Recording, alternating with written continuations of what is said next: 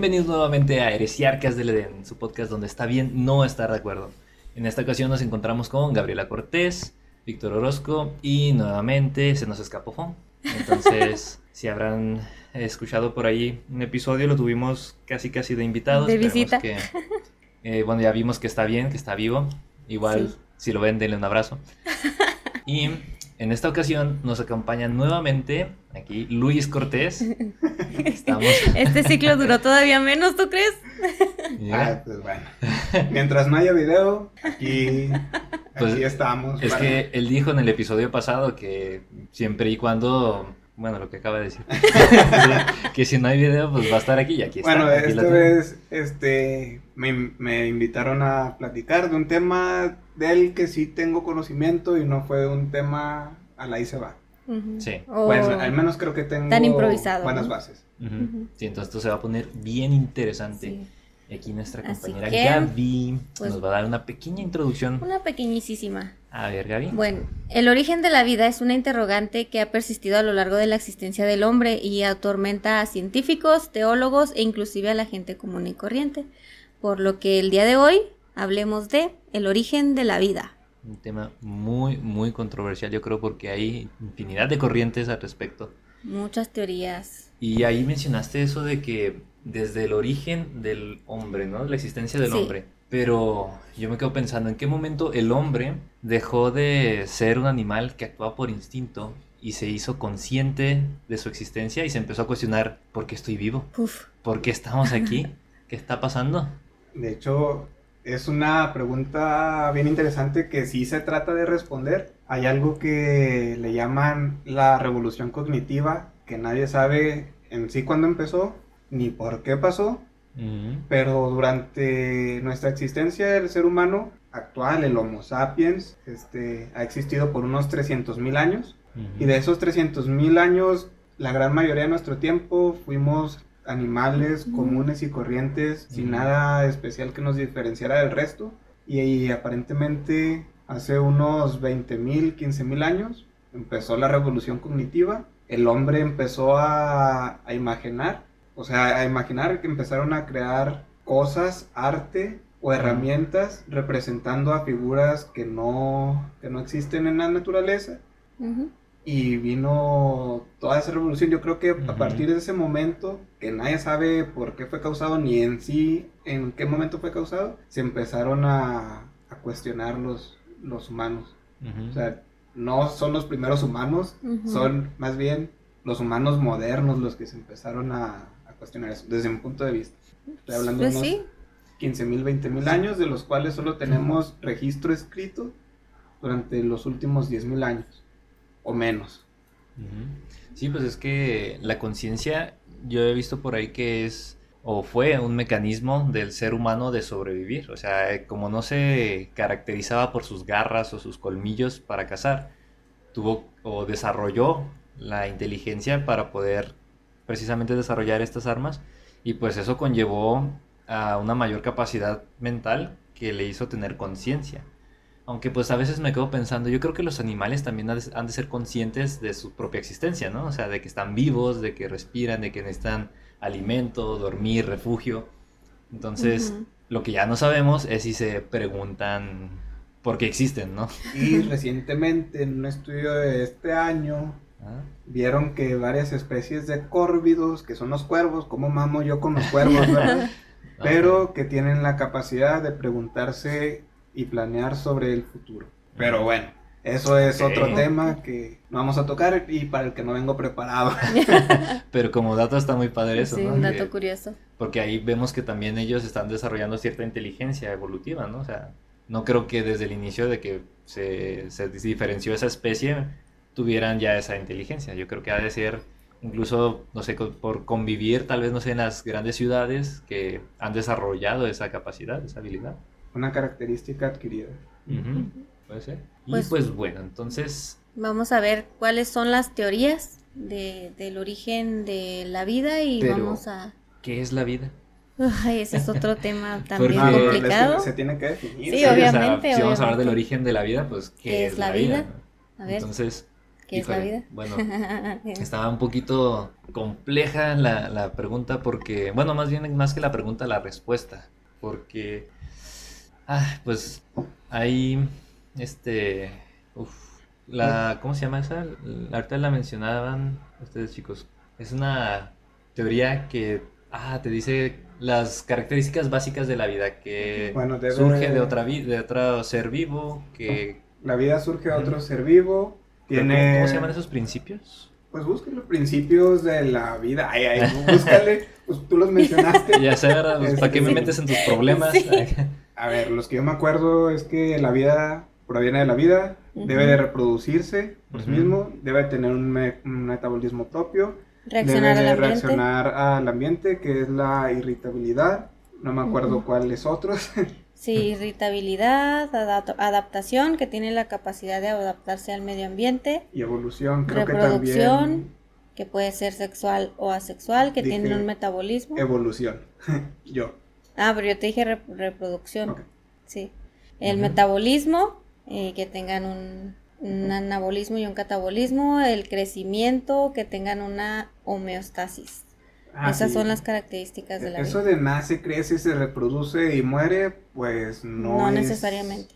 Es una sobresimplificación, o sea, no todos los organismos nacen, no todos los organismos crecen, todos se Wow, reproducen. wow, a ver, espera un momento. ¿Cómo que no todos los organismos ¿Cómo nacen? defines nacer? Bueno, pues que vienes al mundo, como que... O sea, una célula nace, una célula que se crea, o una Bueno, bacteria o sea, que es a partir de una reproducción asexual, de una bipartición, nace.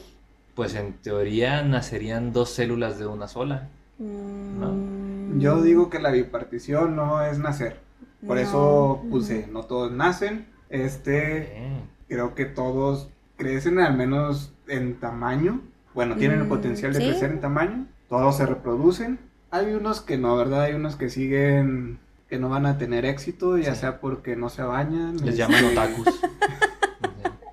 son muy feos, o no todos los organismos mueren, pueden morir, Mm, pero no todos mueren. No por causas naturales, ¿no? Como las medusas. ¿qué? Las medusas, la muerte de las bacterias es colonial cuando se acaban los recursos. Y también, por ejemplo, el famoso caso de las células GILA. Una, la muerte muchas veces es una consecuencia de los organismos pluricelulares.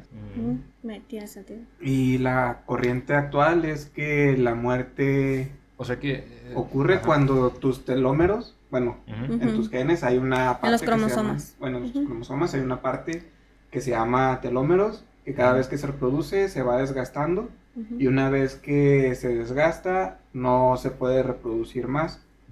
Y Por eso envejecemos, ¿no? el, Sí. sí. el organismo termina muriendo. Sin embargo, hay organismos en los que estos telómeros no se desgastan y mientras tú les des las condiciones adecuadas pueden seguir, seguir viviendo. vivos. Incluso hay bacterias que están atrapadas, digámoslo, en el, en el hielo ártico Ujú. o antártico, en los polares, y que si vuelven a tener las condiciones adecuadas van a Ujú. seguir viviendo y tienen Solo están 5.000, como 10.000, 20.000 años Hibernando. Y Ujú. están en estado de. Entonces, esa lo que iba, esa definición de nace, crece, se reproduce y muere, No Está- necesariamente. Muy es muy, desactualizada. muy simple, muy, muy simple para que un niño de primaria la tenga y ya.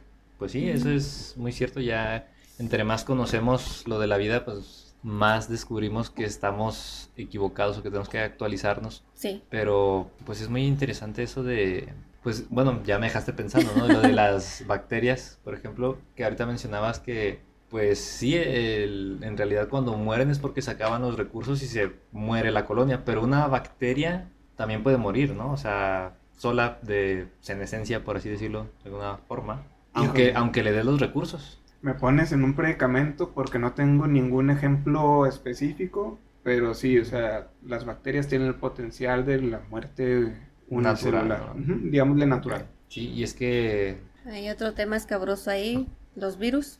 Ujú, Sí, ya si nos vamos un poquito más adentro de este organismos más pequeños, los virus, que pues está el debate, ¿no? De están vivos, no están vivos, porque realmente únicamente interaccionan con otras, ahora sí, con otras bacterias, con otras células, para poder este, generar más vida, por así decirlo, para recrearse, son Replicarse ellos replicarse, gracias. Ajá. Entonces, yo en lo personal diría que el- los virus, aunque sí tienen la capacidad básica de la vida que es replicarse, pues yo no lo tomaría como un organismo vivo, porque estando por sí solo no es capaz de, eh, de lograr nada. Pues es que si regresamos a las características básicas de la vida, pues un virus no va a reaccionar al, al medio ambiente, ¿no? Que es la irritabilidad, no reacciona al medio. Adaptación, se adapta como tal. Pues sí, Sí. bueno, pero eso ya es a través de los, A través de del los seres huésped. infectados. Ajá. Se reproduce, pues sí, sí se reproduce, eso nos queda claro. Eh, tiene un metabolismo, Pues solo tiene ARN. Digámosles ADN. Que no es propio, No no tiene- autosuficiente. no, ajá, no tiene un metabolismo propio. Crece, Mm, En cantidad, no en tamaño. Sí, pues no. Ah, bueno, Se ensambla a sí mismo dentro de un huésped. Pero eso es crecer. Pues no creo necesariamente. O sea, está siendo ensamblado. Yo los veo como si fueran pequeñas máquinas, orgánicas. Porque que no, no creo que sea crecer. Sí, porque. Y bueno, no di, continúa porque toca otro tema, otro punto. Ah, no, pues precisamente eso como. Pues no hacen nada por sí mismos más que a través de otro organismo, pues yo diría que no. No, Mm. no, no forman parte de la vida. O sea, no están vivos más bien, perdón. Ujú. Y el, el último es la homeostasis. Tienen la capacidad de home- homeostasis, De regularse a sí mismos para. mantener el equilibrio biológico en el interior y en el exterior del mismo. Pues, No, mm, no, Tampoco. si se daña un virus, yo creo que queda, ¿no? queda inactivo. Ujú, ujú. Ujú. Sí, entonces por eso está el debate, porque no cumplen todas las características de la vida. Y si nos vamos a nacer, crecer, reproducirse y morir, pues, No, pues, todavía menos. menos, ¿no? Pues sí, entonces habiendo dado ya la definición de la vida. vida, ahí ustedes nos dejan en los comentarios si creen que los virus están vivos y- o no y por qué. Y pues mientras nosotros vamos de lleno con unas Con la primera teoría. teorías, ajá, teorías del origen de la vida. La primera y la más antigua es la de la generación espontánea. Esta viene desde más o menos Aristóteles, en la que se creía que los seres vivos se, se creaban espontáneamente a partir de pues materia orgánica en descomposición o simple materia que estaba ahí. De los lodos, este, de la paja, de las aguas, de los charcos, etcétera. Y pues tiene sentido desde un punto de vista muy simple, viendo los conocimientos a los que tenían acceso y con la pura observación, puedes decir que los organismos salen del nada. O sea, si yo junto barro y junto agua estancada, pues me va a generar ranas. Bueno, renacuajos. ¿Por qué? Porque es lo que la observación me dice. O sea, si no hay agua estancada y si no hay lodo, Pues no, no voy hay- a no tener ranas. renacuajos. Entonces, sonará muy chistoso actualmente, pero creo que para la época todo debe ser juzgado con base en el contexto histórico. Era muy, muy válido esa. Sí, pues realmente, hipótesis. realmente ellos, como bien mencionan, pues se basaban únicamente en la visualización de esa evidencia, que de la putrefacción, por ejemplo, veían que aparecían larvas de moscas, gusanos, y decían, bueno, pues es que salieron de la nada, ¿no? O sea, salieron de esa carne en descomposición, que también veían que salían ratones del trigo, entonces decían, pues deja cáscara de trigo en montones y en 21 días tendrás ratones. Entonces, Qué específicos con, con los días. Sí, bueno, así lo, lo menciona, ¿no? Ahí encontré un, este, una cita de aquellos tiempos, pero pues sí decían que en 21 días ibas a tener ratones y dejabas cáscaras de trigo por ahí. Pero pues es cierto, o sea, para su tiempo es cuando se empezaban a, a cuestionar del origen de la vida, ¿no? De que empezaban a ver este, nuevos seres a partir de pues materia en teoría pues inorgánica, de materia no viva. No, y este Aristóteles, que fue la corriente filosófica que dominó parte de Europa y de el Medio Oriente, él creía que aparte de la materia orgánica, todo lo vivo tenía un alma y había tres tipos de, de alma. El alma animal, el alma vegetal y el alma mineral. O sea, sí había vida que venía de la nada, pero había como, a ver si no me equivoco, esas almas que tenían que entrar en esa materia para darle vida, como que el ser vivo era el que captaba esas, esas almas.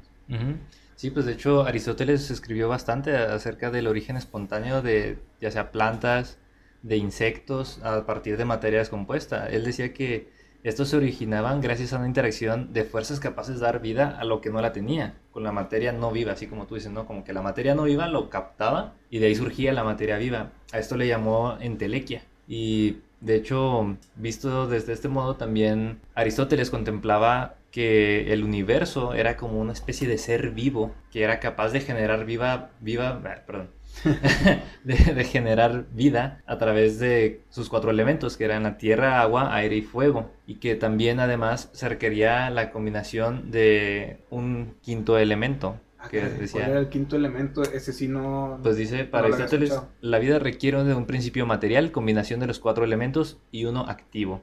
Este último era el calor, y este lo produce el ah, corazón en los humanos y algunos animales. Y en el caso de la generación espontánea, eran los rayos del sol o el viento. O sea que es como él creía que surgía la vida a través de los rayos del sol o que soplaba una corriente de aire. Y si había la combinación correcta de tierra, agua, aire y fuego, surgía la vida. Pues tan equivocado, tan equivocado no estaba. Muchos de esos pensamientos siguen estando en la actualidad. Y de hecho, durante la edad de oro del Islam, que se traducen, se rescatan los textos de los griegos y se traducen al árabe y se empiezan a expandir por todo Oriente Medio, África, incluso Europa, y después los cristianos retoman lo mismo. Dios da la, la vida a través de, del aliento que viene siendo el aire y que después generó una, una disputa de que el origen de la vida necesita forzosamente el aire. ¿Por qué? Porque el viento es el aliento de Dios y es indispensable para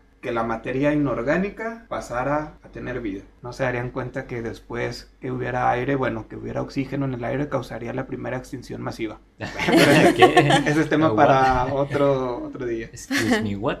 Okay. Las cianobacterias causar una primera, ah, extinción, masiva. Entonces, o sea, ya tenemos ahí desde el año 400 antes de Cristo hasta el siglo XIX o en el año 1862 después de Cristo la Academia de Ciencias de París ofreció un premio para quien mediante experimentos pudiera comprobar si la generación espontánea era correcta o incorrecta. aquí tenemos el científico Luis. Luis Pasteur. Ah, ya lo quitaste. No pronunciar francés. Aquí está, aquí está, mira, espera. Eh, ¿Cómo se pronuncia? Regresemos, regresemos. el científico Louis Pasteur. Ahí está, Louis Pasteur. Eh, sí, él eh, fue el ganador de este premio, principalmente porque el otro científico se, rindió antes de, tiempo, pero él, en los experimentos de Pasteur, Pasteur, Pasteur, Pasteur. él lo que utilizaba era unos matraces con cuello de cisne. A ver, este contexto. Sí. Había dos corrientes de pensamiento. Bueno, por miedo a equivocarme, creo que empezaba a surgir o estaba agarrando fuerza el materialismo y se estaban estas dos corrientes opuestas de que la vida podía surgir de la no vida, incluso había recetas para crear diferentes organismos y estaban los que creían que no, que la vida solo proviene de la vida.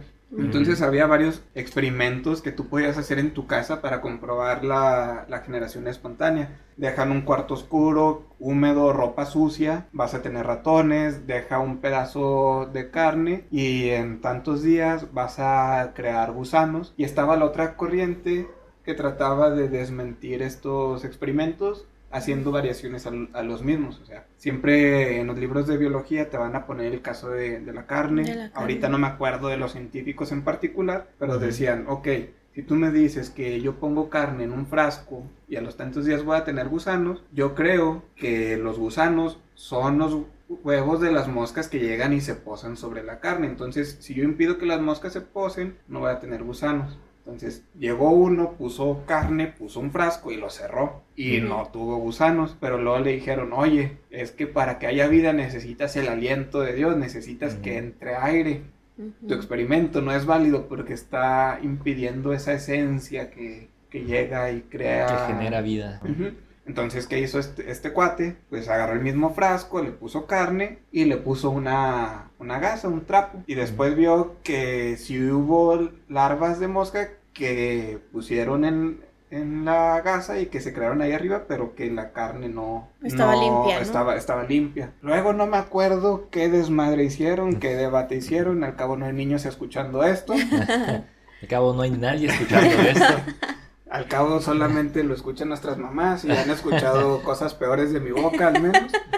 Este, no, se hace un debate, tanto que la Academia de París ofrece una recompensa para ver quién demuestra este, la generación espontánea o que la vida solo proviene de la vida. Entonces, lo que hace Luis Pasteur es que agarra un caldo de, de cultivo de los que ya se utilizaban en su momento, lo calienta y hace como una trompa de elefante en forma de, digámosle, de una U, De una S. bueno, de, de- de una, de una S. En la parte de en medio, donde se hace una cuna, ahí puso una gota de agua. ¿Por qué la gota de agua? Porque dejó que por el, la abertura de, del cuello, esa S, pasara el aire. Pero todas las impurezas iban a quedar atrapadas en el agua. Pero el aire podía seguir pasando. Entonces ahí este, cancelaba el argumento en contra de que tenía que dejar pasar el aire para que hubiera vida. Y notó que el caldo de cultivo permanecía limpio. Así ya zanjando de una vez por todas que la vida proviene de la vida y creo que sus matraces siguen en exhibición en algún museo. Sí. No me acuerdo en cuál. Y cuando el frasco no estaba inclinado y no tenía la gota, que el aire sí podía pasar eh, y no se atrapaba nada, o sea, estaba el paso libre, ese caldo sí se contaminaba. Entonces ahí fue pues el control positivo y el control negativo y donde se descartó. Y el que pues ganó este premio pues fue Luis Pasteur. Pasteur. Luis Pasteur. ok. Siglo... bueno, Ese fue en 1800, el siglo XIX. En 862. 1862. 62. 62, ¿no? Sí. Yo tengo un 4, pero. Bueno, sí. si a alguien le interesa... De 62 a 64 pasó esto. Si a alguien le interesa este tema, hay un libro que es muy viejito, se llama Cazadores de Microbios. Tiene un lenguaje muy, muy sencillo y pues debería de ser una lectura obligada en todos los cursos de biología de, de la prepa, De la pero yo prepa. creo que alguien de secundaria puede leer y disfrutar ese libro sin ningún problema. No es muy técnico. Sí, es como una pequeña novelita. Ahí te habla de, Sí. de cómo se descubrieron las células, ¿no? Y todo el rollo. Va, va pasando por varios científicos, varios autores que te describen cada uno de sus Desde experimentos. Leeuwenhoek hasta principios del siglo XX, si no me equivoco. Sí. Sí, Pero sí. bueno. Pues están muchachos para que lo lean. Sí, y esa fue nuestra primera teoría, la generación espontánea. La siguiente teoría de la que vamos a, a platicarles va a ser del caldo primitivo o la evolución química gradual. En esta el principal autor fue Alexander Oparin, Oparin. que sí. en 1924 postuló la hipótesis heterotrófica del origen de la vida en la Tierra. Bueno, vamos a ponerlo en, pa- en palabras más terrenales, ¿no? ¿Qué, qué es lo que hizo Oparin? Pues resulta ser que él trató de replicar las condiciones primitivas de la Tierra. Sí. Es decir, que en un contenedor hermético puso diversos este, elementos que son los que componen a, la- a los organismos vivos, como el carbono, el hidrógeno, el oxígeno, el nitrógeno, pero también este, introdujo agua, metano, amoníaco e hidrógeno. Bueno, de lo que mencioné son los átomos, ¿no? Ya lo que les dije son las moléculas que, Ujú. que forman estos átomos. Y esta mezcla la puso, em, les comento, en un contenedor hermético al que le estuvo eh, haciendo correr cargas eléctricas y demostró, después de estarlo así en, en esas condiciones, eh, manteniendo eh, los elementos, que se habían formado aminoácidos e incluso otras moléculas orgánicas. Aquí es lo que Oparin trataba de demostrar era que en la Tierra primitiva, que antes pues era una eh, bola de fuego en- con mucho caos, con todos estos átomos o estos, este, estas moléculas así libres y con toda esa cantidad de presión, toda esa cantidad de calor y de descargas eléctricas, se pudo ir creando o se pudieron ir creando las moléculas orgánicas, que es lo que de lo que estamos conformados los seres vivos. Ok, ahí voy a hacer unos comentarios. Voy a aparecer, profe. No, tú dale, Este, tú dale. Para eso te invitamos. Están lo que llamamos los elementos indispensables de la vida. El bueno, los átomos. Este, Forman el 97% de la composición orgánica, desde Sí. las bacterias, este, nosotros y cualquier organismo que se les ocurra, que es el famoso CHON-SP, el carbono, el hidrógeno, el oxígeno, el nitrógeno, ni- Nitrógeno. no lo dije en orden, Ajá, el el fósforo, fósforo. y el azufre. Sí. Y las biomoléculas son cuatro, que son las que están presentes y que forman la estructura general de la, De, de la, la vida. célula. Bueno, Bueno, sí, de, la las vida. células, que son los lípidos, Carbohidratos, las proteínas, proteínas, y los ácidos carbohidratos nucleicos. y los ácidos nucleicos. Esas son las bases de la vida, o sea, todos los elementos, los 144 y más, creo que ya hay más, de la tabla periódica, solo nos concentramos en unos 7 y de moléculas, aunque hay muchas moléculas orgánicas, las indispensables para la vida van a ser esas, Esas cuatro. esas cuatro. Y ahora, lo que mencionas de Oparin, recuerden que en ese momento la electricidad era lo máximo y era la, ahora sí que la corriente para generar vida. Tanto en la época victoriana, los 1800, a principios de 1900. Recuerden que en Frankenstein trataban de, de reanimar un, Un cadáver. Un cadáver. bueno, muchos cadáveres en uno sí. solo Ajá. a través de electricidad y la ciencia ficción se centraba en utilizar la, la electricidad como la fuente de, de vida. Por eso Oparin hacía tanto énfasis en la electricidad y se le ocurrió pues ahora sí que darle choques eléctricos a, a su caldo de cultivo. Y ahora creo que ya les había mencionado fuera, fuera de la grabación Ujú. que ese libro de El origen de la vida de Oparin, que es el que enseñan en, este, en la prepa, pues está, tiene un chorro de cosas mal. Un, un chorro de, de, cosas, de cosas mal. Era 1920, se acaba de triunfar la, la revolución soviética, sobre, habían derrocado el zar, y ese libro está lleno de pura propaganda soviética, como un paréntesis. Habla de que el avance de, de los ingenieros soviéticos en este tema ha dejado estupefactos a toda la Europa moderna y no sé qué. Sí, es- eh, muchos capítulos de ese libro son pura propaganda soviética. Cuando escribió el, el libro, este, no se habían descubierto los ácidos nucleicos, no se había descubierto el ADN ni el ARN. Todavía no se, bueno, se estaban redescubriendo las leyes de, no me gusta el término ley, pero las leyes de la herencia y se estaba mezclando el darwinismo con las, este, Con Mendel. con los descubrimientos de, de Mendel. Él menciona mucho la, la evolución este, de, por medio de selección natural. ¿Y por qué decía tanto este comentario de soviético, de los soviéticos y la propaganda soviética? Porque la corriente ideológica de los soviéticos era una corriente atea. Y él Mm. mismo lo menciona, o sea, anteriormente todas las cuestiones del origen de la vida tenían Que ver con el creacionismo. tenían una creencia espiritual. Obviamente, él no fue el primero en proponer un origen material, no espiritual de la vida. No fue el primero, pero sí fue uno de los más importantes porque fue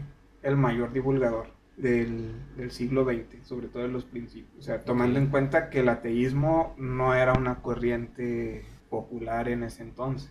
Era Ujú. como que los comienzos, ¿no? Ujú. Donde empezó a agarrar fuerza, yo creo. Tal vez. Sí, pues sí, era con, con la Unión Soviética el ateísmo se volvió una corriente principal. Pero bueno, ¿qué me Sí. pueden decir de qué nos describió Oparin? Pues él, él, como mencionaba Víctor, obtuvieron aminoácidos principalmente, ¿no? A través Sí, de todo este aminoácidos y algunas otras moléculas orgánicas Estas- más complejas. Estas moléculas, los aminoácidos, son la base de las proteínas y en ese entonces, como mencionaba Luis, era las prote- hasta ahí llegaba el dogma de la biología molecular. O sea, ahorita ya sabemos que es ADN, ARN y proteínas, pero en ese entonces la tecnología y el conocimiento que se tenía hasta ese día, hasta es- esos días, era hasta proteínas. Entonces, como los aminoácidos son la base de las proteínas, pues por eso es que esta teoría eh, resolvió en su momento la incógnita, en su momento, ¿no? Ahorita ya sabemos que el dogma de la biología molecular inclusive ya se está rompiéndose otra vez, porque ya hay estudios en los que se sabe, sobre todo con los virus, que los virus son una cosa loquísima, de que el ADN puede pasar a ADN. El ADN puede pasar a ser mismo ADN sin necesidad de traducirse a, ARN. El ARN igual y las proteínas pueden pasar a ser proteínas sin necesidad de ser primero ADN. Entonces, la tecnología cambia con el tiempo, el conocimiento avanza y pues hay teorías que se quedan históricamente de esa pues, manera. Por ejemplo, hablando de esas que se quedaron, pues la de Oparin, como dices, funcionó en su momento, pero ya después empezaron a contraargumentar esa teoría que dijeron, no, bueno, pero es que las moléculas que estás formando, o sea, sí, se, crean bajo esas condiciones, pero a la vez en, ese, en esas mismas condiciones se deshacen. O sea, se crean momentáneamente, pero luego desaparecen. Entonces, no es una respuesta definitiva, perdón. Además de que existen moléculas que se crean, que bueno, ya nos metemos un poquito más este, en cosas más técnicas, pero eh, son una mezcla racémica de isómeros de IL, que básicamente se refiere a que una molécula este, tiene una conformación que puede, dependiendo del ángulo Ah. Es como las manos. que, o sea, que si es derecha o izquierda. Ajá, básicamente eso gira o destro gira, ¿no? Ándale, ya. Excelente, muy bien, sí. Sí, pues básicamente está compuesto, de lo mismo, las dos moléculas, Son pero su acomodo es un poquito distinto, ¿no? Es como precisamente menciona Gaby las manos. Entonces, aquí en esta teoría de Oparin, pues sí, se eh, forman moléculas, pero con esta conformación de dextrógira y levógira, siendo que los seres vivos casi casi exclusivamente utilizan solo la forma levógira, entonces... Que es la que va a la izquierda. Ajá, exactamente. Entonces, pues sí, en su momento dijeron, ah, pues tuvimos un avance, pero ya que lo analizaron un poquito después dijeron, no, ¿saben qué? Pues tal vez por ahí no va tanto la cosa, porque no, no explica el origen tal cual de la vida. No, pero también hizo otra aportación importante que es pasar de la evolución química y de partir un poquito a lo que vendría siendo la evolución biológica. Puso como esas biomoléculas se pudieron haber organizado dando como unos pasos lineales hasta formar la, la primer célula, que parte de esas bases se siguen utilizando en los estudios actuales. De, ah, mira, primero se organizó un circulito de de lípidos. ¿Y por qué los lípidos? Pues porque forman pequeñas cápsulas para tener a todos los demás este, elementos ahí. Y luego se fueron haciendo más complejos y se le añadieron proteínas y luego en algún momento se pudieron replicar a, sí mismos. No sabían cómo, cómo sucedía la, reproducción en ese momento de, de las células, la replicación. Y luego ya pasó a, a la vida y luego ya te pone un poquito de evolución biológica muy a, muy a grandes rasgos. Entonces, esa fue una de las aportaciones importantes de Oparin, que aunque muchas cosas estaban mal, sentó muy buenas bases. Sí, pues como quiera fueron los, los principios, ¿no? Que dieron cabida a otras teorías más, más complejas. La, la evolución química sigue siendo la, la corriente de pensamiento actual. ¿Cómo se proponen los, bueno, el origen de la vida, básicamente estamos agarrando las estructuras que conforman a un ser vivo y las separamos en sus componentes más básicos. Y luego tratamos de explicar cómo pudieron haberse formado esos componentes más básicos. En ese punto es en el que estamos actualmente. Nos hemos preguntado, al menos desde hace 2400 años o más, este, el origen de la vida y apenas hace 150 años empezamos a estudiarlo de una manera retórica y científica. Entonces, ahorita estamos en ese punto de tratar de explicar cómo se pudieron haber conformado los pequeños elementos. Y nos vamos a las evidencias geológicas que tenemos sobre la Tierra primitiva la Tierra ha cambiado mucho desde su formación, incluso ha tenido actividad diferente, ahorita se está enfriando, en su momento era activa tectónicamente, volcánicamente, grandes impactos de, de meteoritos, una atmósfera reductora totalmente diferente a la actual que está constituida de nitrógeno y oxígeno. Entonces la geología, la química y la física son como que los tres participantes principales con los que tratamos de explicar este, el origen de la vida. Actualmente se llama abiogénesis. No hay que confundir en sí con generación espontánea, aunque podríamos decir que en cierto punto es, ya que en una parte de la historia la materia inorgánica da un paso a, la materia orgánica. Entonces, ay, me va a ver bien, profe. Tú dale, tú dale. Así nos tienes boquiabiertos a los dos. sí, pero ustedes son químicos y, y, biólogos y al público general que tal vez no tiene las mismas bases. Pero pues, bueno, yo creo que les, por lo menos les ha de llamar la atención. Una semillita que quede ahí. Deja la espinita para buscar más. Que, que se busca explicar es este la formación de los lípidos, en especial fosfolípidos. Sí. ¿Por qué? Un lípido es grasa. Y así cuando están cocinando en su casa, que ven que el aceite forma pequeñas burbujas redondas que encapsulan, hagan de cuenta que eso es lo mismo que hace un fosfolípido. Hagan de cuenta que parece como una muela. Tiene una parte redonda y tiene dos colas, como las raíces de la muela. La parte redonda... Sería media muela, ¿no? sí. una muela partida a la mitad. A la parte, la, la, cabeza, por así decirlo, la parte redonda de la muela, le gusta estar en contacto con el agua, pero a la cola no, se quiere alejar del agua. Pero si estás en un medio acoso, ¿qué es lo que hace? Se forma un circulito donde las cabezas quedan orientadas al agua y las colitas hacia adentro. quedan hacia adentro del agua y forman una doble capa, hagan de cuenta una esfera de dos capas donde las colas se encuentran con sí mismas y las cabezas quedan viendo el agua. Esa es la clave, ¿por qué? Porque tienes en un océano primitivo, en un charco primitivo o lo que sea, un montón de moléculas interaccionando entre sí por miles de millones de años y de alguna forma todas esas moléculas, todos esos precursores, tienes que hacer que, se queden juntas. Las tienes que las tienes que compartimentalizar. ¿Sí? hacer por compartimento. Sí, es la palabra. Sí, pues que precisamente en aquel entonces pues estamos hablando, bueno, por ejemplo lo que demostró Parin, que sí se formaban las eh, moléculas originarias de la vida, sí se deshacían, pero eso no quita que había algunas que bajo condiciones muy específicas, ya no sabemos si es el azar o una obra divina, que aquí Luis me va a pegar por decir eso, pero digamos que es azar porque ya sí lo vi que está agarrando... no, no, no, no estoy soltando puños. Sí, ya Gaby lo está agarrando a la silla. Entonces, este, sí, pues por cuestiones del azar, algunas de esas moléculas sobrevivieron. Entonces se fueron incluso interaccionando con otras moléculas que también fueron resistiendo a esas condiciones adversas de, de la Tierra primitiva. Y ahí es cuando se empezaron a juntar unas con otras y como bien dice Luis, ya en conjunto empezaron a crear estas este, estructuras como esféricas tal vez que podían compartir más, más complejas un poquito más complejas.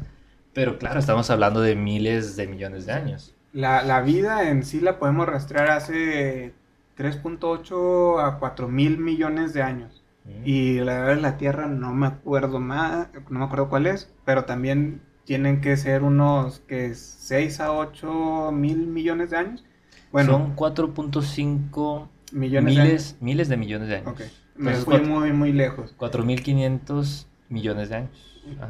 Entonces, bueno, ¿cómo se pudieron haber formado los fosfolípidos, bueno, o los lípidos en general? A la, la corriente actual está buscando en ¿cómo se llaman? ¿Humaredas hidrotermales? Ah, las fosas hidrotermales. Fosas hidrotermales. Son fisuras a la corteza terrestre que se encuentran en el océano con altas temperaturas que están liberando constantemente moléculas que, pues para quienes no sepan, el calor es acelera las reacciones químicas. Sí. Favorece que se den estas, estas interacciones.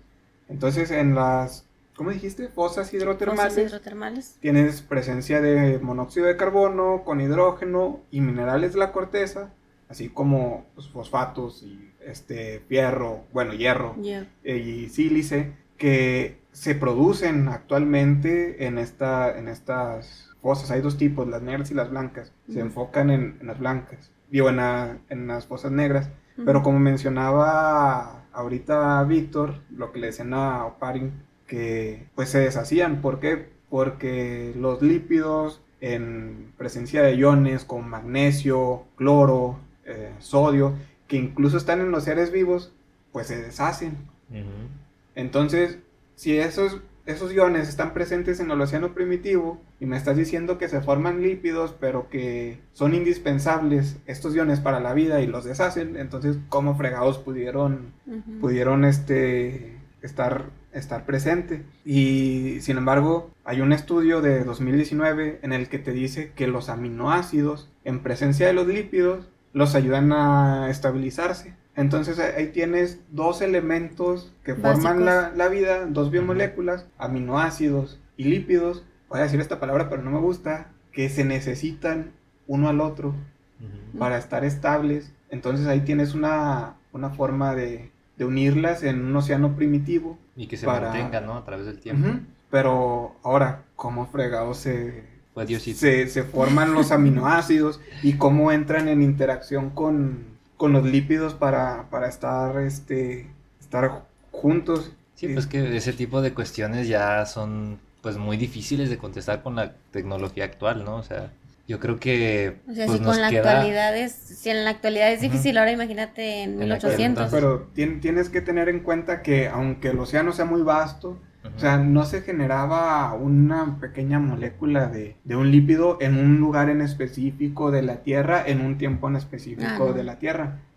O sea, estás formando un montón de reacciones, durante miles de millones de años en diferentes puntos de la Tierra. ¿Me estás diciendo, Luis, que la vida en la Tierra es pura probabilidad? Sí, y lo defiendo hasta que la evidencia demuestre lo contrario. Perdónalo, Dios no sabe lo que dice. Perdónalo, Señor no sabe lo que hace. Eso dijo Cristo en, la cruz y eso mismo le dijo a los cristianos cuando hablan en contra de, de, evidencia. No pueden hablar en contra, pero con argumentos. No, no de dientes para afuera. Y bueno, ahí tenemos dos biomoléculas que se necesitan la una al otro para existir, ¿no? sobre todo en presencia de, estos iones. Y falta la, otra que es el, la base nitrogenada, bueno, el ácido Los ácidos nucleicos. El ADN y el ARN. El ARN, imagínense que es como un resbaladero de los sencillitos amarillos de, tubo que va y hace unos giros y luego ya, ya caes. Es una vila espiral, como un espagueti o un rizo. Y el ADN digámosle que es el sucesor del ADN, que es igual, solo que es una doble, cadena que está... Son dos espaguetis unidos por escaloncitos. Ándele, como, como una escalera... Una escalera torcida. Una escalera torcida hecha por Salvador Dalí o por algún, algún artista del surrealismo. Sin embargo, como son muy complejas estas moléculas, son como que ahorita el mayor obstáculo de, de la abiogénesis, ya que en laboratorio no ha habido, hasta donde yo me quedé, experimentos exitosos para unir lo que forma el ARN, que es una, base nitrogenada con una azúcar pentosa. Entonces, la formación de ese enlace es como que una clave que no se ha logrado esclarecer tal cual cómo se pudo haber formado. Sin embargo, este, hay dos, dos hipótesis en en 2009 se observó que algunas arcillas que están presentes en la corteza terrestre y que han estado presentes en la corteza desde hace miles de millones de años, actúan como, como catalizadores para formar ese, ese enlace. Favorece que, se pegue la, base nitrogenada con, la, con la pentosa.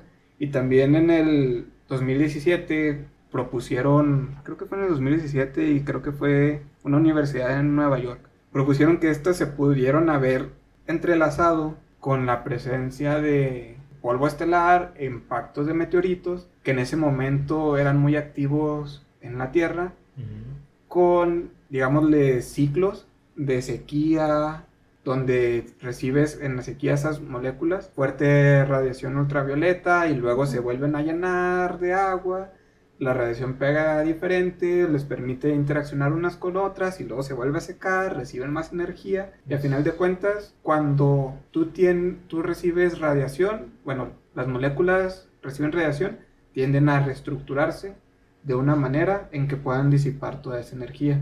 Y de hecho, como en el 2011, creo que un artículo de física, ni siquiera de química o de biología, propuso bueno, descubrió que el ADN y el ARN son moléculas muy eficientes para disipar la radiación ultravioleta y convertirla en calor. Entonces, la evolución química, el factor que empuja, propicia la radiación química es en sí, la evolución química es el, el calor, la radiación, ya que favorece que estas biomoléculas interaccionen, interaccionen unas, unas con otras. Y bueno, pues las proteínas de, de dónde vienen, si cae un rayo en la Tierra y en la corteza terrestre se generan proteínas, se han encontrado proteínas, bueno, se han encontrado aminoácidos, que son los precursores de las proteínas, en meteoritos que tienen hielo o en el interior incluso de los meteoritos como si fueran encapsulados. Entonces... Como si se hubieran formado en otro lado y, y, llegan aquí. De hecho, muchos de los componentes orgánicos hemos encontrado evidencia de los meteoritos actuales y lo, más los que hemos encontrado que llegan a la Tierra que están presentes y ahí te surge este surge otra corriente que en lo particular a mí no me gusta porque traslada la respuesta a otro lado pero no la responde que es la de la panspermia. Y entonces ya brincando eh, a, a, la siguiente teoría que es precisamente la de la panspermia que también se llama exobiogénesis. esta viene de los vocablos que es pan y spermia. Que se me acaba de olvidar que era pan. no, pues es lo que comes en las mañanas cuando está nublado. ya sé. Pan, que es todo, y espermia, que es semilla. Bueno, esperma, que es semilla. Ah, entonces es como que la semilla del todo. La semilla del todo. Entonces, en esta teoría se dice que es posible que la, la vida se originara desde algún otro lugar en el universo y llegara a la Tierra incrustada en meteoritos. Sí, pues de hecho hay un estudio que dirigió el equipo internacional de investigadores de la Universidad de Hokkaido en Japón, en donde encontraron la presencia de una molécula orgánica prebiótica llamada hexametilentetramina, que se encontraron en tres meteoritos que eran ricos en carbono. Entonces, como que el ver este tipo de teoría como una este, posible respuesta al origen de la vida, pues no está tan descabellado, porque, o sea, ya se ha encontrado que sí pueden caer este tipo de, elementos a la Tierra, entonces, pero como bien dice Luis, o sea, sería simplemente... Trasladar la respuesta. a o sea, ok, no se originó en la Tierra, pero se originó en el espacio, aunque ahí también pudiéramos decir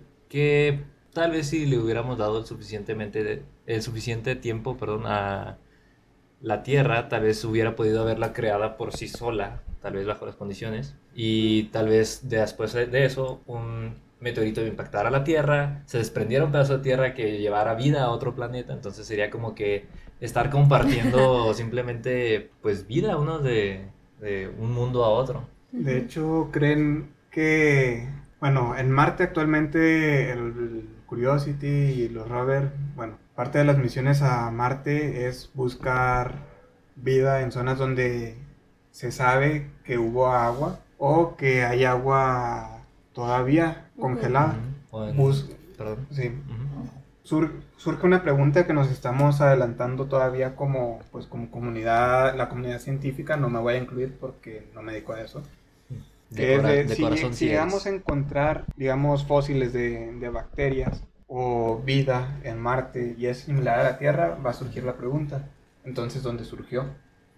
Puede ser que surgió en la Tierra y por el impacto de meteoritos o de lo que sea, se trasladó a Marte o viceversa. Recordemos que la Luna era un pedazo de la Tierra que por un impacto muy fuerte en sus orígenes se, desprendió, y se quedó, como, satélite. como un satélite. Sí, pues de hecho no está tan descabellado lo que mencionas. Por ejemplo, se está buscando incluso ahorita vida en Europa, que es la luna, una de las lunas de, Júpiter, porque en esta luna existe, eh, perdón, existen océanos subterráneos, o sea, tiene su capa de hielo que está cubriendo el planeta, pero dicen que si podemos ingresar más a profundidad donde esté el agua líquida, tal vez encontremos vida.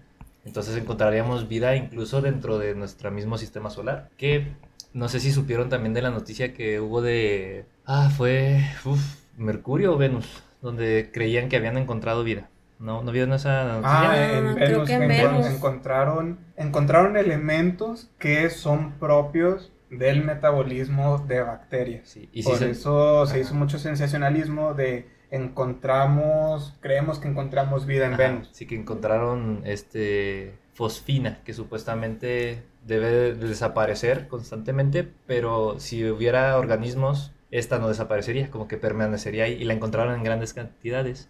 Pero me temo decirles que después dijeron que no, que los datos que tenían los habían malinterpretado, fueron, fueron datos erróneos y que realmente sí pudieron haberse dado vía inorgánica esta cantidad de fosfina presente en la atmósfera. Ah. Lamento romper sus ilusiones, pero todavía nos queda Europa, ahí la, luna de Júpiter para ver. De hecho, eh, no era la ciencia ficción. Ah, ¿Reconocen el nombre de Arthur C. Clarke? No. Conozco a Clarke. No, bueno, muy... Conozco a Arturito, Artudito. Muy, muy citado en, en, series y películas de ciencia ficción. La frase más citada de él es que cualquier tecnología avanzada para una sociedad primitiva, parafraseando, es indistinguible de, de, la, magia, ¿no? Sí, esa este, frase sí, la sí, reconozco. muy conocida y muy buena esa frase. Era, me parece, un físico del siglo XX. En 2000, eh, yo, en 2000, en 1966-67 hace con Stanley Kubrick una película de 2001, una Odisea en el espacio, y a la vez que hacía la película, él escribió el libro, y parte de la secuela, muy bueno ese libro, lo recomiendo mucho, la película si la van a ver, ah, Dicen que es la mejor película para ver en ácido, no lo he comprobado, pero si lo quieren intentar, háganlo. Ahorita Luis nos está guiñando un ojo de cuando dijo nunca lo he hecho. Okay. Este, la secuela de, de, esa saga se llama 2010, Odisea 2. Precisamente van a, van a Europa en, mm. una, en una misión. ¿Por qué? Por unos temas acá bien fumados, bien, bien raros, pero básicamente ahí encontraron vida, pero terminan transformando unos seres alienígenas a Júpiter en un sol para que esa vida se vuelva vida, vida inteligente. Entonces, la parte de Europa no es este, nada, nada reciente, es de por lo menos de la segunda, principios de la segunda mitad del, del siglo XX. Vaya, no sé que fuera tan, este, de, tan atrás. de hecho, en ese mismo libro es ciencia ficción, pero basado en ciencia, tal cual. Propone la existencia de seres seres gaseosos en, Júpiter. Mm. Oh. De hecho, han visto referencias, aquí me voy a salir un poquito del tema, me voy a ir por la tangente, han visto referencias a la película 1 en muchas parodias de la cultura popular este bebé que está flotando en el espacio y detrás está la Tierra, ¿no? Un chango pegándole a, unos huesos y lo avienta el hueso y se va girando y lo va haciendo la cámara, se vuelve un satélite. La música del espacio con el tararara, tan tan tan tan. Bueno. sí. Um, sí, sí, sí, no, sí, no, no son gente de cultura. Sí, yo me declaro ignorante completamente. Gaby se ve que sí le entendió. Bueno, básicamente este bebé que se forma en el espacio era un humano que series alienígenas lo hacen trascender más allá de un cuerpo de un cuerpo y se vuelve un ser de pura energía. Y esos alienígenas lo que hacen es que como no encontraban nada más valioso en, en su existencia que la inteligencia buscaban vida para propiciar la, la inteligencia. El humano llega y por eso trascienden a a ese cuate que se termina transformando en un bebé y luego a él le toca viaja a Júpiter como un ser de pura energía, encuentra seres gaseosos, encuentra vida en Europa y no me acuerdo en qué otra otra luna de Júpiter y le toca juzgar cuál es el que tiene el mayor potencial de desarrollar energía, digo, inteligencia. Y él se va por por Europa, pero para eso tiene que acabar con los seres gaseosos que habitan en Júpiter porque Júpiter se transforma en un sol. Y él dice, ¿por qué, ¿por qué elegí estos y no estos? Es porque si son seres gaseosos no van a poder manipular la materia, si no pueden manipular la materia, no van a poder desarrollar herramientas, si no desarrollan herramientas no van a poder desarrollar la inteligencia. y, ya, está muy fumado ese libro, lean bueno, sé que nadie lo va a leer, pero pónganle una odisea en el espacio, saga completa y compren o descarguen en PDF ese libro. Ok, yo esperaré la película. Ah, no le vas a entender. Bueno, tal vez si la ves así bien, bien drogado, sí le vas a Sí, entender. ok. Sí, es todo. Cuando yo estaba en la prepa, que me tocó ver por. Bueno, no me acuerdo si la era secundaria, pero ahorita tengo recuerdos más recientes de la prepa que me tocó ver esta teoría de la panspermia. Yo lo veía así como que. mm, está medio. ah, como que no le encontraba sentido, ¿no? Así como que se me hace muy raro que venga del espacio, o sea, mm, no. Y completamente lo. Así como que no, esta no. Pásame la de, la de Oparin, esa se ve más creíble. Pero ahorita ya existe una ciencia que se llama astrobiología. Entonces, esta ciencia intenta ver si las si existen factores en otros planetas que se asemejen a los de aquí o buscar también tipo de vida que pueda existir en esos planetas, creando las condiciones adecuadas y todo eso. Basándonos en la En única la vida única que vida conocemos, que es con base en carbono, buscando las condiciones que nosotros creemos son necesarias para la vida. O sea, Sí, pues, por ejemplo, ahorita lo que mencionas de la vida basada en carbono, una vez vi por ahí de la vida basada en silicio. ah, sí. Porque, Hay por una ejemplo- película, ¿no? Ah, sí. Creo. No sé, pero el silicio tiene propiedades muy similares al carbono, puede formar igual cuatro enlaces con moléculas distintas. Sí, precisamente a eso iba, de que como están en el mismo grupo de la tabla periódica, Ujú. que son 118 elementos, está corrigiendo un poquillo. Está. Una de cal por todas las que van de arena. Sí, sí. Ya, ya, ya me tocaba a mí. Entonces, sí, pues precisamente el carbono es la base de la vida precisamente porque Ujú. puede interaccionar muchísimo con otro tipo de elementos por Sí. sus cuatro electrones en su última capa de valencia, que pues diciéndolo en otras palabras, puede formar enlaces casi con cualquier cosa. Tiene cuatro manos y cada una se puede agarrar de una cosa diferente. Ándale, sí. O a veces dos manos de una sola, así que aguas. Para agarrarlo más fuerte. Sí. Sí. De hecho, hasta tres, pero bueno. O hasta. no, no, ya hasta, hasta tres, hasta llega nomás. Bueno, con un solo elemento, otro elemento. Sí. Entonces el silicio también tiene esta propiedad, nomás que el problema con el silicio es que pues no, este, pues primero no es tan abundante como el carbono, entonces como que la, la proporción no es la adecuada para que se diera esta, em, esta probabilidad de generar vida y además este pues no sus interacciones no son tan mm, fuertes o tan este, no, no se relaciona tan bien con otros elementos como el carbono. Pero pues eso es lo que sabemos hasta ahorita. Igual tiene esas propiedades y eh, quizá en un planeta donde haya muchísimo silicio, tal vez ya existe vida con, con base en silicio. Sí, ¿no? y con una dinámica energética totalmente diferente de la Tierra que favorezca la, la reacción del silicio con otros, con otros elementos. De hecho, cuando buscamos vida, pues como ya había dicho, volviendo a lo mismo, buscamos condiciones similares a la. Tierra, por eso a veces vemos noticias de encontraron la Tierra 2 a 40 mil años, años luz. Bueno, con la tecnología actual no vamos a llegar ni en 40 mil años viajando a la velocidad de, de la luz, ¿verdad? Pero hay una cosa que quiero decir porque me pica decirlo. hay mucha gente que dice que todo en la Tierra es perfecto para nuestra existencia de la vida. Que si la Tierra estuviera este, 10 metros más cerca del Sol nos quemaríamos y si estuviera 10 metros más lejos nos, Nos congelaríamos. Es que Diosito lo hizo todo perfecto. Bueno, Luis. Para Sí. empezar, la Tierra no gira alrededor del Sol en un círculo. Hay veces en que estamos más, más cerca de- del Sol, que curiosamente es en invierno, y hay veces en que estamos más lejos del Sol, que Sí, gira. curiosamente, bueno, para nuestro hemisferio es en el, En verano. en- es en el verano. Es que gira como en, un, en una elipse. En una elipse, que la zona habitable no es estática. De hecho, el Sol va a llegar un momento en su vida que va a empezar a producir más calor cuando se empiece a quedar sin combustible y la zona habitable se va a ir, este, se va a ir recorriendo.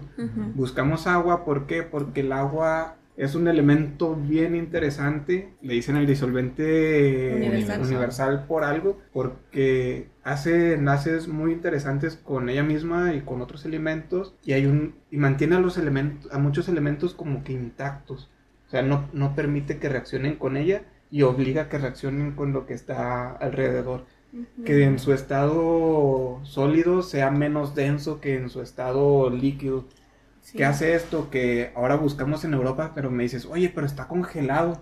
Pero sí, toda esa capa de hielo va a flotar porque es menos denso y va a crear una cubierta protectora que bloquee la radiación directa del, sol. aunque haya una atmósfera muy débil o no haya atmósfera, desconozco cuál es el caso para, el caso de Europa, y que permita que dentro de ese inmenso océano que tiene adentro reaccionen los elementos, ya sea con el calor interno que tiene el satélite o con otras fuentes de energía que, externas que, que reciba.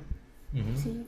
sí, y bueno, yo me quiero regresarnos un poquitito porque al parecer de un dato erróneo. No se van a enojar mucho conmigo. Sí, aquí lo, importante es corregirse, ¿no? Porque no, no quiero que se lleven datos equivocados. Pues resulta ser que el silicio es el segundo elemento más abundante en la corteza terrestre. Entonces, ah, sí, entonces yo diciendo, no, es que pues casi no hay silicio. Y no, resulta sí, que sí hay.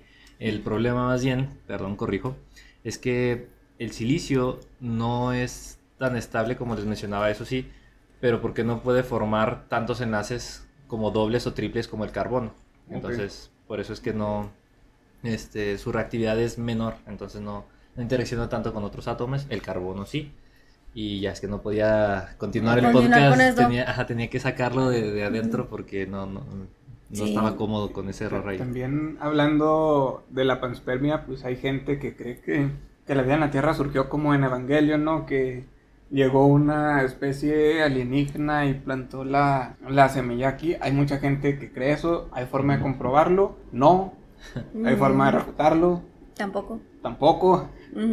Entonces, en el origen de la vida no hay conclusión. No. O sea, no hay forma de refutar ni hay forma de comprobar. ¿Y es Lo que yo me baso de la biogénesis es por la evidencia científica actual, hasta donde yo me quedé. Igual las grandes verdades de hoy son las grandes mentiras del futuro, así como Parin uh equivocado y lo juzgamos ahorita de se equivocó el güey en su momento. Las herramientas y los conocimientos que él tenía le daban para eso. Igual lo que hemos mencionado nos da para eso. La ciencia se sigue revisando constantemente, se sigue corrigiendo constantemente.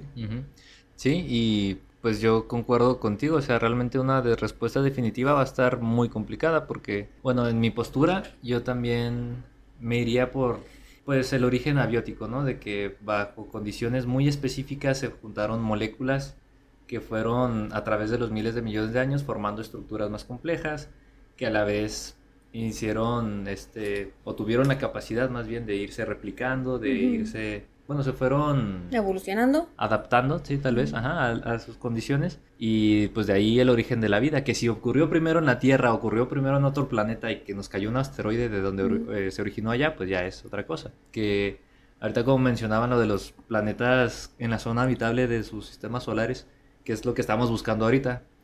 Pues realmente es muy triste, pero la física dice que estamos viendo al pasado. O sea, las, las estrellas que vemos ahorita probablemente ya estén muertas eso es porque la luz que nos está llegando de ellas ya viajó miles de millones de años en el espacio y nos está llegando apenas. Pero estamos realmente viendo al pasado. Entonces, nosotros podemos ver un planeta que está en un sistema solar que, bueno, ese planeta está en la zona habitable, que vemos que tiene condiciones propicias para la vida, pero no sabemos si ese planeta en este mismo momento en el que estamos viviendo nosotros, o ya está muy avanzado, o ya se destruyó, o nunca surgió la vida, pero realmente no lo podremos saber y en caso de que lleguemos a ver evidencia, no sé, tal vez una nave, tal vez una estructura en el espacio que esté a miles de millones de años luz, pues eso ya no está ahorita ahí. O sea, estamos viendo el pasado.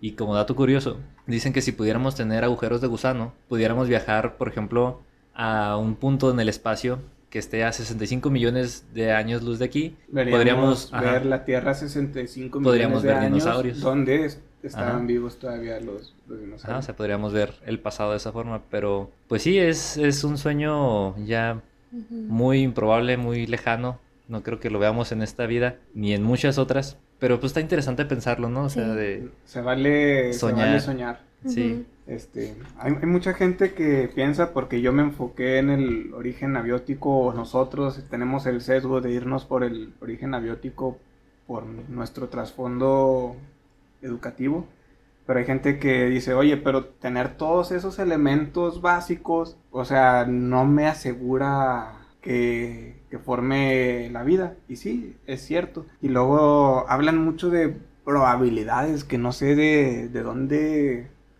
de dónde sacan, de dónde las calculan y, y, aluden a las falacias de autoridad, donde este científico dijo que es una improbabilidad matemática que la vida haya ocurrido y es como si tuvieras un millón de máquinas de, de ¿cómo se llaman? De tragamonedas y en todas te saliera el 7. Ah, o sea, Fuente Miami me lo confirmó. Estadísticas sacadas del culo, no, o sea, realmente no sé de dónde de dónde salen. Y también esta opinión está sacada del culo, ¿verdad? Pero este lo que tienden a, a, ignorar es que son muy son muchas simplificaciones que te dicen, "Ay, si se juntaran todas las moléculas, tendrías una pro, una exponente a la 40.000 de posibilidades de que surgiera surgiera la vida por interacción este azarosa, pero o sea, son toman en cuenta lo complejo y no lo simple. Tienes que tomar en cuenta el tiempo, los orígenes y que estuvieron interactuando de muchas formas en muchos puntos de la Tierra, no al mismo tiempo, durante miles de millones de años, más los factores externos que, que hayan influido. Y que pues, la otra alternativa es que surgieron espontáneamente, que es todavía más improbable que... Pero como dices, o sea, nosotros conocemos lo que, eh, a lo mejor esa posibilidad de una en 453.829 millones de trillones, el número más improbable del mundo, esa mínima posibilidad surgió y, es que, y estamos aquí. Si nos ponemos a pensar, ¿qué edad tiene el universo? 13 mil millones, de, años. Hasta donde sabemos actualmente. Entonces, quizá es que los seres humanos no están diseñados para concebir números tan grandes. O sea, pues si nos ponemos a pensar, nosotros, nuestra vida, nuestra esperanza de vida son unos 70 años y bien no es más. Si eres hombre. Sí, si eres hombre, sí, ya mujeres bien un poco más.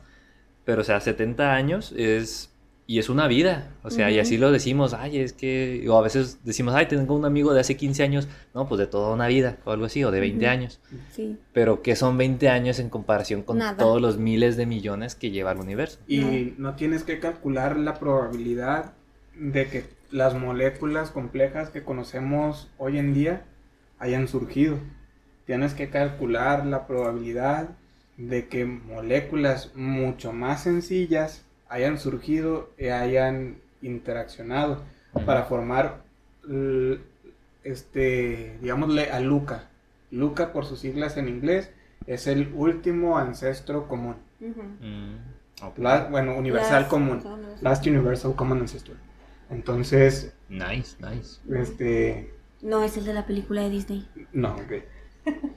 Seguramente Luca sería, si, lo, si pudiéramos viajar al pasado y tomar a Luca, sería muy diferente a la célula, a la bacteria más simple que tenemos, que está presente actualmente, con un metabolismo totalmente diferente al que la célula más arcaica que conocemos y más simple posee este, actualmente. Es, es un universo de posibilidades maravilloso y yo creo que es nuestra obligación como seres humanos pensantes racionales. Buscar este el origen digámosle material hasta su última reducción hasta donde ya no se pueda hasta donde ya no se pueda más.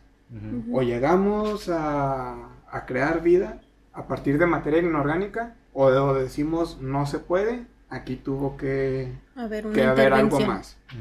Y es que me pusiste a pensar con eso que mencionaste de Luca, de cómo sería. Y yo me lo imaginé más o menos como un virus. O sea, tal vez eran partículas que por sí solas, o sea, se juntaron, pero que por sí solas no tenían una vía metabólica, sino que tal vez tenían que interaccionar con su medio o con otras moléculas así en conjunto parecidas para poder funcionar, para poder recrearse y generar más moléculas parecidas. Tal vez, como bien dice Luis, no es como la bacteria más común, más simple. Este, más simple que de la que tengamos conocimiento, sino que pues será otro tipo de mecanismo pues, totalmente distinto.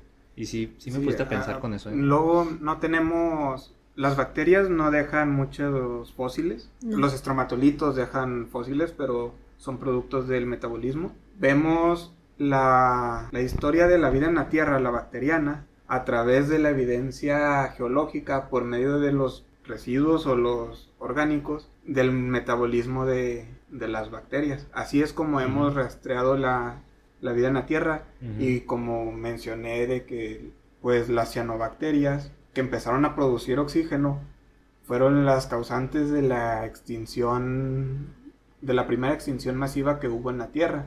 Uh -huh. Porque el oxígeno era tóxico. Es tóxico lo, para lo sigue muchos, siendo todavía. Lo, lo sigue siendo para muchos seres vivos por su alta capacidad oxidativa. Uh -huh. Entonces fue la primera extinción masiva. Entonces todo ese linaje de seres vivos que pudo evolucionar, que pudo evolucionar se perdió. La evidencia se perdió.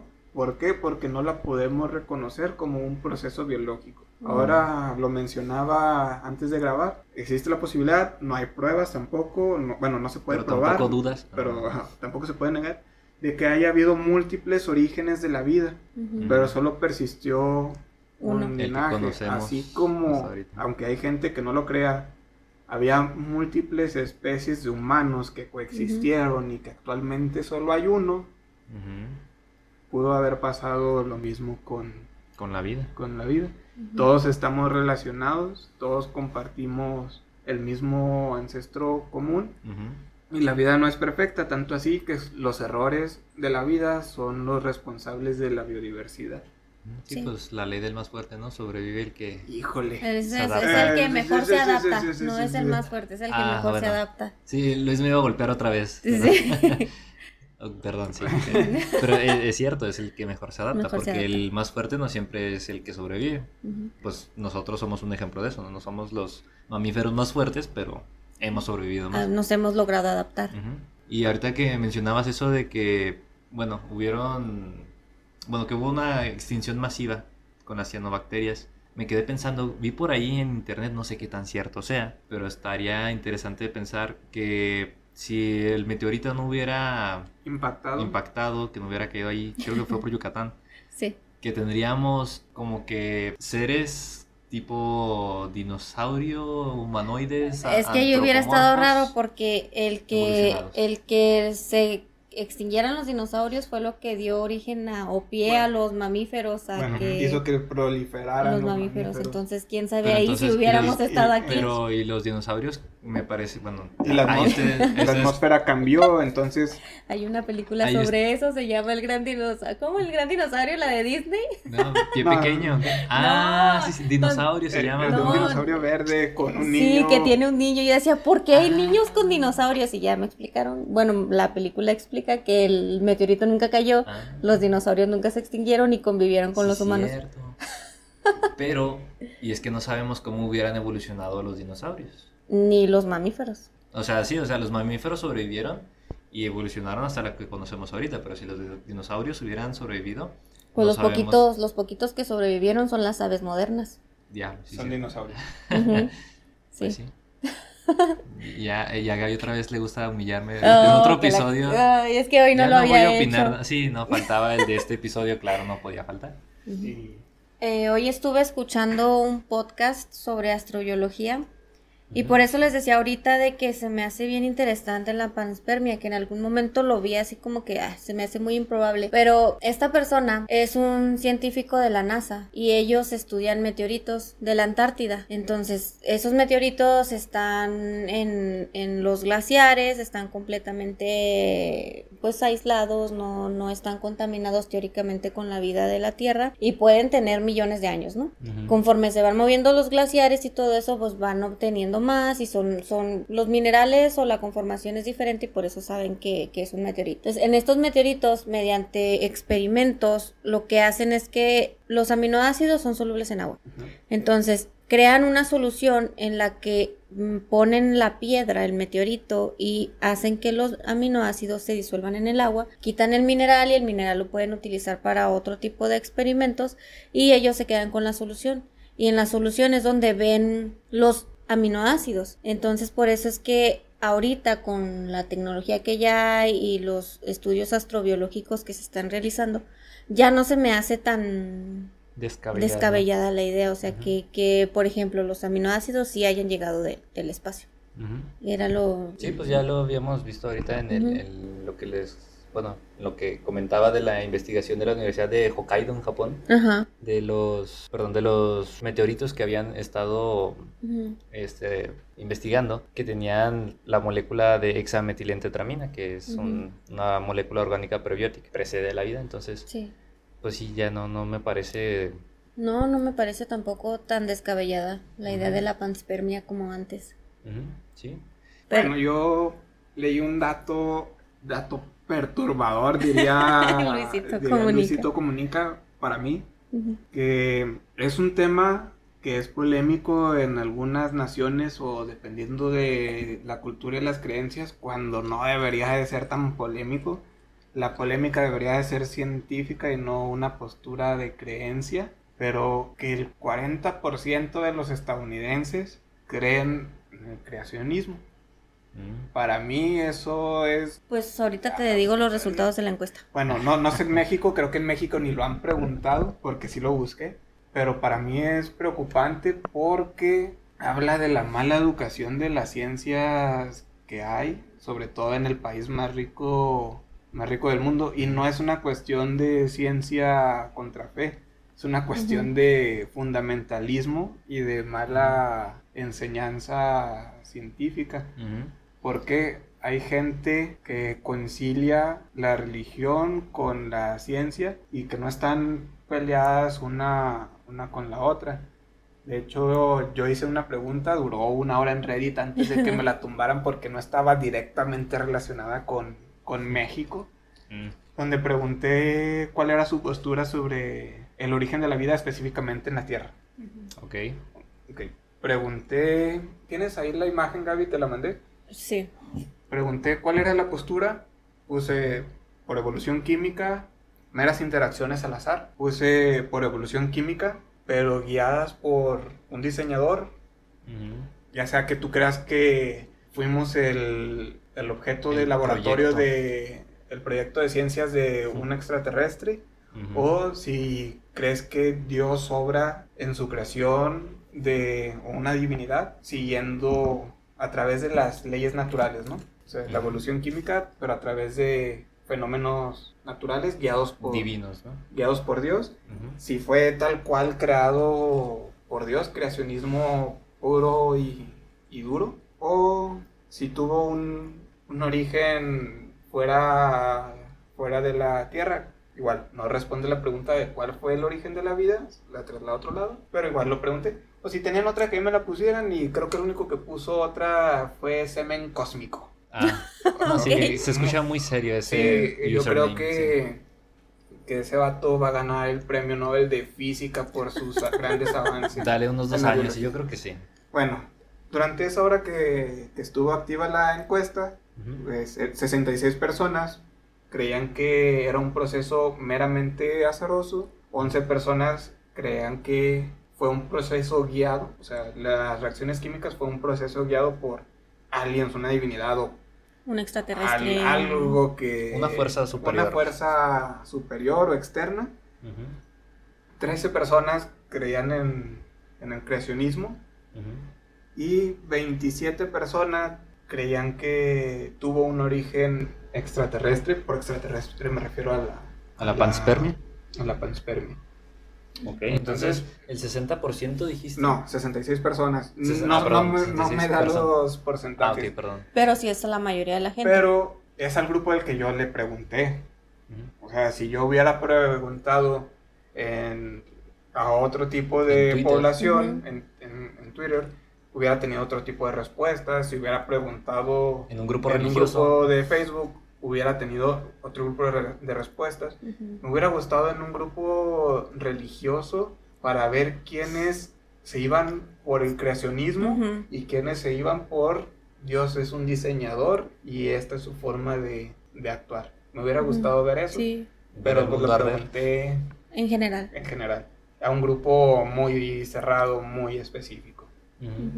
Sí, pues igual yo creo que el creacionismo, que creo que no hemos definido, que yo creo que podemos mencionarlo por encimita porque vamos a tener un, episodio de religiones, entonces nomás lo Ujú. vamos a mencionar como origen de la vida, pero ya hablaremos tal cual de la religión y de, bueno, de las religiones en otra ocasión. Ahorita nomás podemos decir que el creacionismo es la creencia religiosa de que el universo y la vida se originaron de actos concretos de creación divina, o sea que todo surgió con Adán y Eva, con una serpiente. Se hicieron heresiarcas Adán y Eva Ajá. y pues perdieron el paraíso. De ahí empezaron a poblar la tierra y bueno, el resto es historia, ¿no? Les digo, ya tal vez comentaremos eso un poquito más a profundidad en otro episodio. Pero ese es el origen de la vida según el creacionismo, Pues, de que sí, fue es- Dios el que puso al ser Ah, humano. hay aquí. dos, habían dos vertientes en lo, en, en la parte del creacionismo. Los bíblicos, que son los que creen en el Génesis y en cómo se creó la vida a través de esos siete días y cómo Dios fue diseñando todo esto. Y los que son los creyentes de la de la tierra antigua, que dice que hubo un creador divino como tal, pero no necesariamente siguiendo los pasos que mencionan en el Génesis, que es lo que decías tú ahorita, de que hubo un- una divinidad ahí que diseñó, que puso los pasos, que puso los ingredientes, que puso así todo para que por algo no tan necesariamente al azar se creara cierta cierta vida. Yo no lo quería ni mencionar porque el creacionismo, tanto en teorías del origen de la vida, como teorías del origen de la Tierra, como teorías del origen del universo, no es una teoría científica. Cuando hablamos de teoría no científica no significa lo mismo que cuando hablamos coloquialmente de en teoría esto. Es una teoría, es una suposición, no es que sea comprobado, no. Eh, una suposición en ciencia se llama hipótesis y teoría es un grupo de fenómenos naturales comprobados a través de múltiples experimentos con gran evidencia sólida y que se han, bueno, ya lo dije, se han comprobado este, en repetidas ocasiones y están sustentados por evidencia. Una teoría es más que un hecho. Y una ley no es más que una teoría. Una... Dicen, si fuera verdad, se llamaría ley. La ley es cuando podemos explicar una parte de la teoría de forma matemática y siempre, bueno, es una constante y se cumple, pero no está por encima de una teoría. Entonces, lo que mencionamos ahorita son... Es inválido para Luis. Ok. Sí.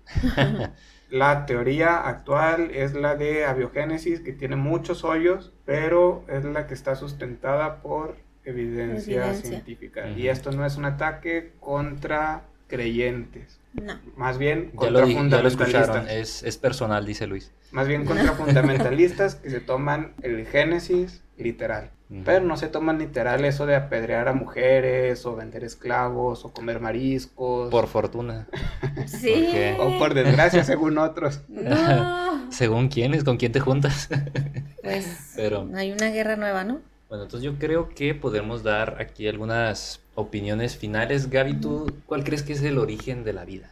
Ay, está bien complicado. O sea, es que el caldo primitivo o la ah, biogénesis es lo que me parece más coherente, más lógico, pero volvemos a lo que les mencionaba ahorita. La panspermia ya no me parece tan, Descabellado. tan descabellada. Pero es lo que ya dijo Luis, solamente traslada la pregunta a otro lugar.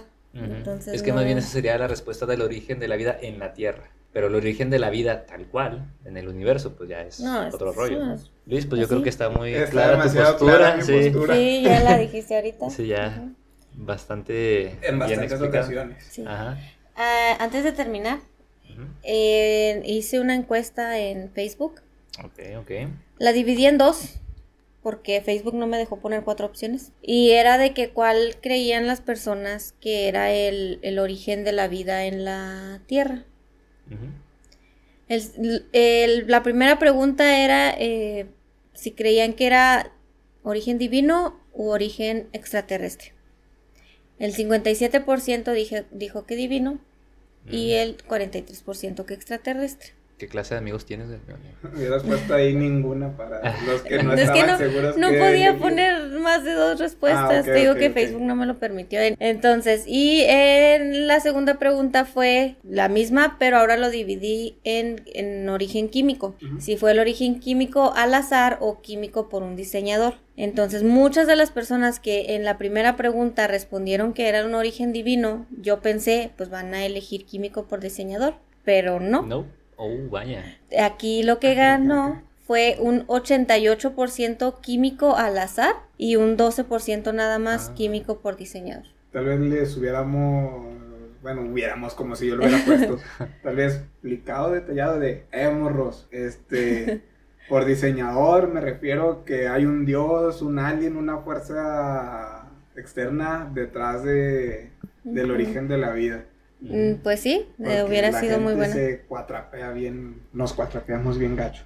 Gaby, editora del futuro, sí dejó la encuesta más tiempo y la hizo a un grupo más amplio, eh, que ya no estaba tan sesgada por el tipo de población en la que se hizo la encuesta. Y en esta los resultados que se obtuvieron fue de que la evolución química al azar tuvo un 27%, la creación por una divinidad un dios fue del 21%, por origen fuera de la Tierra o panspermia fue del 12%, otro tipo de, de origen, como me pusieron tres opciones distintas, una que era una combinación de todos y una que me llamó la atención fue que decía divina y cíclica, como lo apoya la ciencia y el origen en un dios. Me interesaría saber cuál es esa respuesta. Y la respuesta que tuvo el resultado más grande fue la de creación química por un diseñador, que fue del 30%, y aquí sí se les especificó que podía ser por un dios o podía ser por un extraterrestre, un alien, cualquier otro ente, pero que estuviera manipulando esta creación. Y sí, entonces esos fueron los resultados de la encuesta.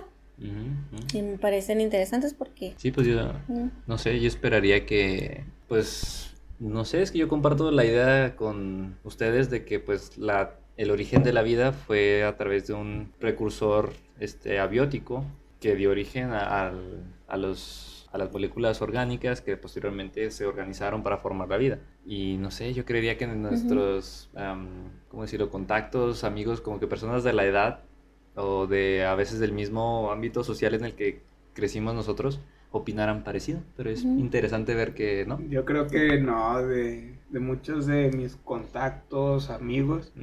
Opinarían que, bueno, yo sé que opinan que sí, tuvo un, un diseño, un diseñador detrás. Es que yo creo que es difícil de concebir la vida tal cual, o sea, Sí. nosotros como seres humanos la tratamos de entender a través de lo que somos, lo que nuestro cerebro nos da a entender, por eso mismo dicen que no podemos tra- eh, completar de Imaginar colores nuevos. Bueno, además. Pero no, iba a decir que no podemos terminar de comprender, por ejemplo, el mismo cerebro, porque pues tendría que ser más complejo para poderlo entender, pero a la vez si fuera más complejo no pudiéramos comprenderlo, entonces sería como que una paradoja, o sea, estamos limitados por nuestra capacidad de adquisición de conocimiento y de raciocinio, o sea, no, no podemos hilar tantas, pues sí, no, no podemos concebir.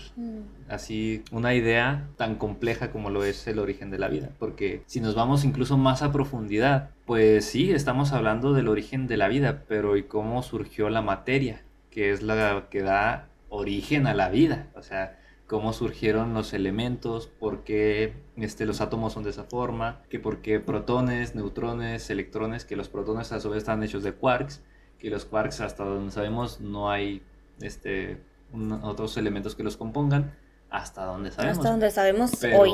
pero ¿por qué de esa forma? ¿Por qué ese diseño? ¿Por qué esas leyes de física? ¿Por qué todo, no? O sea, ya nos podemos ir todavía mucho más profundo y La pues no cabeza así, vamos, sí, no vamos a encontrar respuestas. Sin embargo, es pues interesante tratar de encontrarlas, ¿no? Con todas las, las evidencias que hemos estado recopilando en las últimas, en las últimas décadas, que la tecnología ha avanzado increíblemente ya con las ondas gravitacionales, con las fotos de los agujeros negros, La secuenciación del ADN.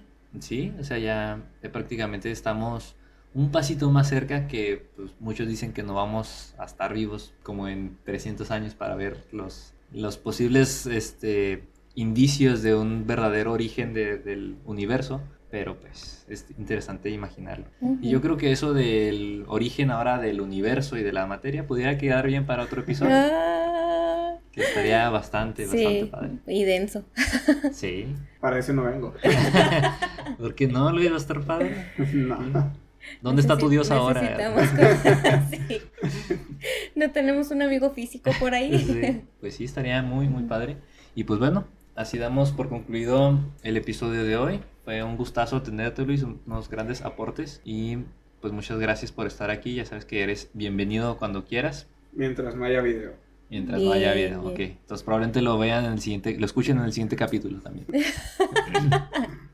Sí. Gaby, si quieres nuestras mencionar redes nuestras sociales. redes sociales, claro. Estamos como Heresiarcas del Edén en Facebook, Instagram, YouTube, Apple Podcast y todas las plataformas que distribuye Anchor. Las plataformas, muy bien, Gaby. Muchas gracias. ¿Dije plataformas? Yo te entendí así. Sí. Ups.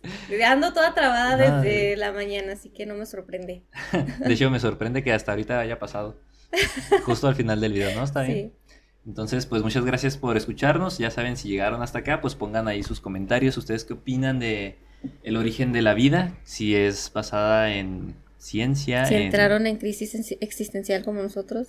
sí, si está basada en un ser divino que nos diseñó, si fue todo al azar. Entonces, pues ahí queremos también escuchar o bueno, Si leer solo sus fue comentarios. Una casualidad. ¿Sí? ¿Quiénes somos? ¿Qué hacemos? ¿Cuál es nuestro propósito? Porque el propósito de la vida es perpetuar la vida, ¿no? Pero, ¿y luego? O sea, ¿Y qué hacemos con eso? perpetuas la vida, ajá, y luego... ¿Para pues, qué? ¿Cuál es el propósito de perpetuar la vida? Pero bueno, ya, eso lo dejaremos para otro episodio. Esto fue Heresiarcas del Edén. Nos vemos el próximo episodio. Bye. Bye bye.